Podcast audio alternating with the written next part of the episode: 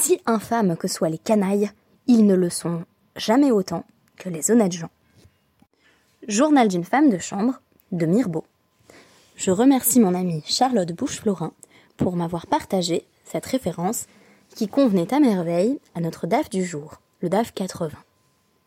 Ce DAF est l'occasion de découvrir un goujat. Eh oui, voici un époux qui n'hésite pas, après avoir épousé une première femme, qui, lorsqu'elle s'est mariée, avait deux servantes, à prendre l'une de ces deux servantes et à l'offrir à sa deuxième femme pour qu'elle s'en occupe. Évidemment, la première épouse s'en offusque. Un article de My Jewish Learning, rédigé par Dr Sarah Ronis, dont je me suis largement inspirée, note qu'il y a quelque chose de paradoxal, voire d'ironique, dans le fait que l'épouse légitime, la première épouse, soit récalcitrante lorsqu'elle se sent exploitée, alors qu'elle n'hésitait pas elle-même à exploiter une autre femme. C'est entre autres le sujet de l'œuvre de Mirbeau, qui va donner la parole à une soubrette du nom de Célestine, et nous faire découvrir les dessous euh, des classes dominantes. Mais si l'exploitation est aussi sexuelle, dans le journal d'une femme de chambre, ce n'est pas ici avec la servante que le mari trompe sa femme, mais plutôt dans un cadre d'ailleurs légitime, celui de la polygamie. Euh, il lui adjoint une deuxième femme à laquelle il fait euh, ce cadeau, somme toute, assez culotté. Alors, selon qui la loi va-t-elle trancher lorsque la première épouse va se rendre au tribunal en disant que son mari n'aurait pas dû avoir le droit d'offrir sa servante à une autre. Pour mieux comprendre ce cas et la question de la légalité euh, d'un geste tel que celui-ci, nous devons rappeler que on a appris qu'un mari est Ochel Perrot.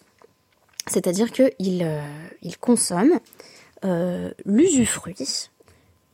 Et ce qui est bien dans le terme usufruit, c'est qu'on garde la métaphore de départ, hein, Perrot, littéralement les fruits ou la récolte, donc de sa femme.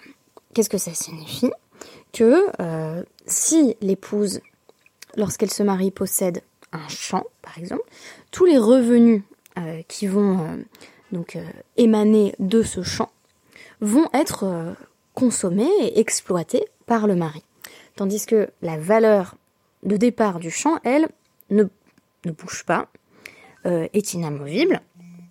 Par conséquent, en cas de divorce, l'épouse va recouvrer son champ avec la valeur qu'il avait au départ, mais le mari a pu pendant ce temps profiter euh, des, intérêts euh, qui provenaient du champ.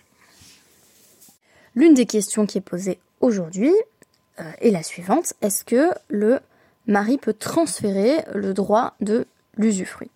Donc, par exemple, Qu'est-ce qui se passe si un mari qui a l'usufruit euh, du champ de sa femme décide de vendre les droits à l'usufruit, par exemple, à un travailleur, un travailleur de la terre, donc dans, les, différents cas euh, qui sont évoqués, euh, c'est celui qui, revient le, plus fréquemment. Donc par exemple, il n'a pas envie de travailler le champ de sa femme lui-même pour être Ochel Perrot, pour récolter les bénéfices, il a envie que ce soit ben, un travailleur, un fermier qui le fasse pour lui. Qu'est-ce qu'il se passe s'il vend euh, non pas le champ tout entier, mais l'accès au champ pour qu'un autre perçoive l'usufruit? La question qui va être posée par les Ramim n'est autre que la suivante. Est-ce que la vente est euh, valide? Donc il y a deux manières de comprendre la question, et euh, de manière générale, ce qu'on appelle le fait que le mari est Ochel Perot, et cela a à voir avec la question de pourquoi est-ce qu'on autorise le mari à percevoir l'usufruit des biens de sa femme. Donc soit on dit, eh bien c'est pour donner euh, des avantages au mari lui-même, donc euh, c'est parce qu'on a envie de favoriser le mari, auquel cas euh, on dit que bah oui, s'il a envie de vendre ce qu'il possède, à savoir l'usufruit du champ, il peut tout à fait le faire et la vente fonctionne. Soit on dit que la seule raison pour laquelle il est au Perrot, la seule raison pour laquelle on le laisse en fait percevoir cet usufruit, c'est pour qu'il rapporte de l'argent au foyer.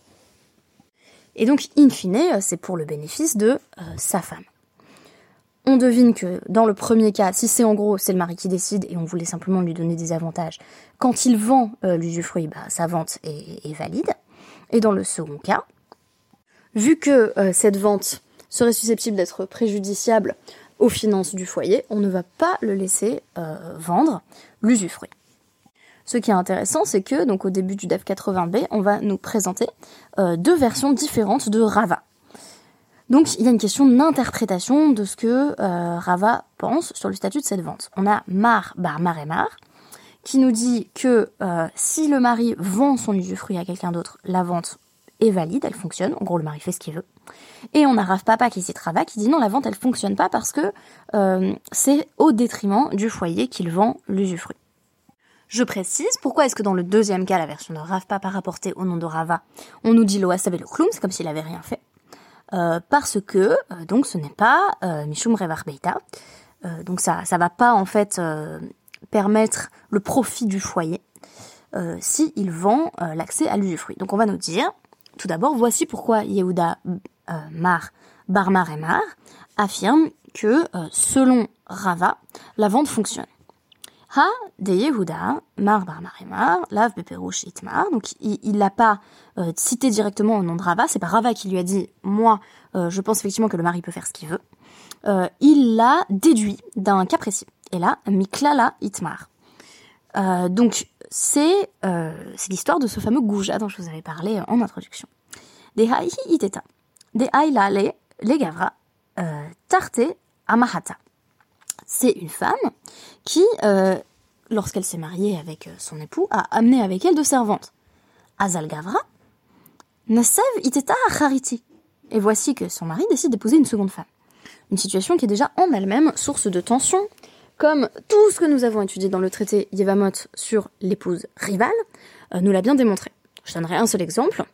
on ne croit pas du tout une épouse rivale pour dire que son mari est décédé, parce qu'on craint qu'elle ne dise cela que pour que euh, sa co-épouse se remarie et se retrouve dans l'embarras quand il s'avérera que le mari était toujours en vie. Donc en gros, euh, la co-épouse, elle est prête à tout pour coincer euh, son épouse rivale. Mais pire que cela, Ayel le Khada Minayu. Voici que le mari prend l'une des deux servantes et l'offre à sa deuxième femme. Ata et les Rava Tsavra. La première épouse va voir Rava en hurlant. Loach Garpa. Mais Rava n'a pas fait attention à elle, il ne s'est pas soucié de son cas, euh, il ne lui a pas euh, euh, accordé la, moindre importance. Donc, Man, des Chaza, quand donc Yehuda Mar, Barmar et Mar, a constaté que Rava ne faisait rien, Savar, Mishum, des Savar, Ma, chez Asa Il s'est dit que c'est parce que Rava devait penser qu'une fois qu'un un mari a décidé de, de transférer euh, son droit à l'usufruit, il l'a fait. Donc en l'occurrence, il a transféré euh, le droit d'accès à la servante à sa deuxième femme. Et donc c'est fait, voilà, tant pis pour la première. Vélori. Mais ce n'était pas la raison de Rava. Donc en fait, euh, il y a eu mauvaise interprétation ici de Yehuda Mar Bar Marema. Mishum Revar Beta. La raison pour laquelle il a autorisé ce transfert, c'est parce que c'était en fait pour le bien du foyer. Vehak Karavar. Et ici aussi, c'est quand même in fine euh, pour le bien du foyer. Alors, apparemment, ici, on considère euh, que euh, le bêta, le foyer, inclut désormais cette seconde femme. Et donc finalement, le fait qu'on lui ait offert cette servante, c'est pour le bien de cette maison qui est désormais constituée de trois et non plus deux individus, parce que la servante va malgré tout travailler pour le bénéfice de la seconde épouse, certes, mais au sein de la même maison. Ceci euh, me semble suggérer que dans bien des cas, quand un homme prenait deux épouses, euh, elles allaient en réalité habiter dans le même lieu, ce qui est encore plus catastrophique, à mon sens, du point de vue des tensions entre les deux épouses. Donc, conclusion, il y a eu mauvaise interprétation de Yehuda Mar Bar Marema, et la bonne version euh, de Rava, c'est celle de Rav Papa, à savoir que un homme qui vend donc son, droit à, l'usufruit. Si c'est au bénéfice euh, du foyer, on considère que euh, la vente est valable, valide. Et si ce n'est pas le cas, s'il n'y a pas de profit immédiat de la maisonnée, alors il ne peut pas le faire. Il est intéressant de noter ici, puisque nous avions évoqué les dynamiques d'exploitation et de classe euh, en introduction, que euh, la servante va être considérée euh, comme un bien mobilier. Alors en gros, les biens immobiliers de l'épouse, le mari ne peut pas y toucher, donc si elle a un champ, il ne peut pas vendre son champ, c'est ce qui est dit juste après dans la Guémara. mais si elle a voilà des objets et des personnes en fait à son nom, euh, même si elle a euh, une servante, euh, le mari peut rediriger en fait ou, donner ou, ou voilà faire en sorte que ces objets ou ces personnes soient vendus ou, offerts à quelqu'un d'autre si c'est au bénéfice du foyer. La conclusion à la RIC, c'est que on a permis aux hommes de bénéficier de l'usufruit des biens de leur femme, euh, seulement dans le cas où cela va être euh, profitable au foyer. On n'a pas étendu ce contrôle masculin euh, à ce qui relève donc de bah, du, bien immobilier lui-même. Donc on n'a pas dit il peut vendre tout le champ de sa femme si c'est pour le bien du foyer. Donc elle garde un certain contrôle, limité toutefois, sur ses possessions à elle. On peut déplorer un certain aspect paternaliste dans le cas notamment euh, des deux servantes, euh, qui veut que, bah, en fait, la femme n'avait pas envie que les ressources au sein du foyer soient redistribuées comme elles l'ont été. Mais Rava juge que finalement c'est plutôt bien pour l'ensemble de la maisonnée puisque il y a toujours une servante qui euh, travaille au sein au sein du même foyer. donc on a envie de dire que la vente n'a plutôt la voilà la transaction qui consiste à offrir la servante de la première épouse à la deuxième, n'a rien de légalement répréhensible. On pourrait poser la question de euh, si c'est euh, délicat et, euh, et moralement acceptable.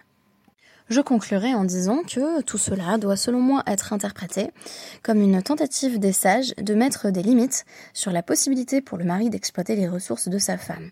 La limite est bien claire, il ne peut le faire que tant que c'est productif, c'est-à-dire tant que ça rapporte au foyer.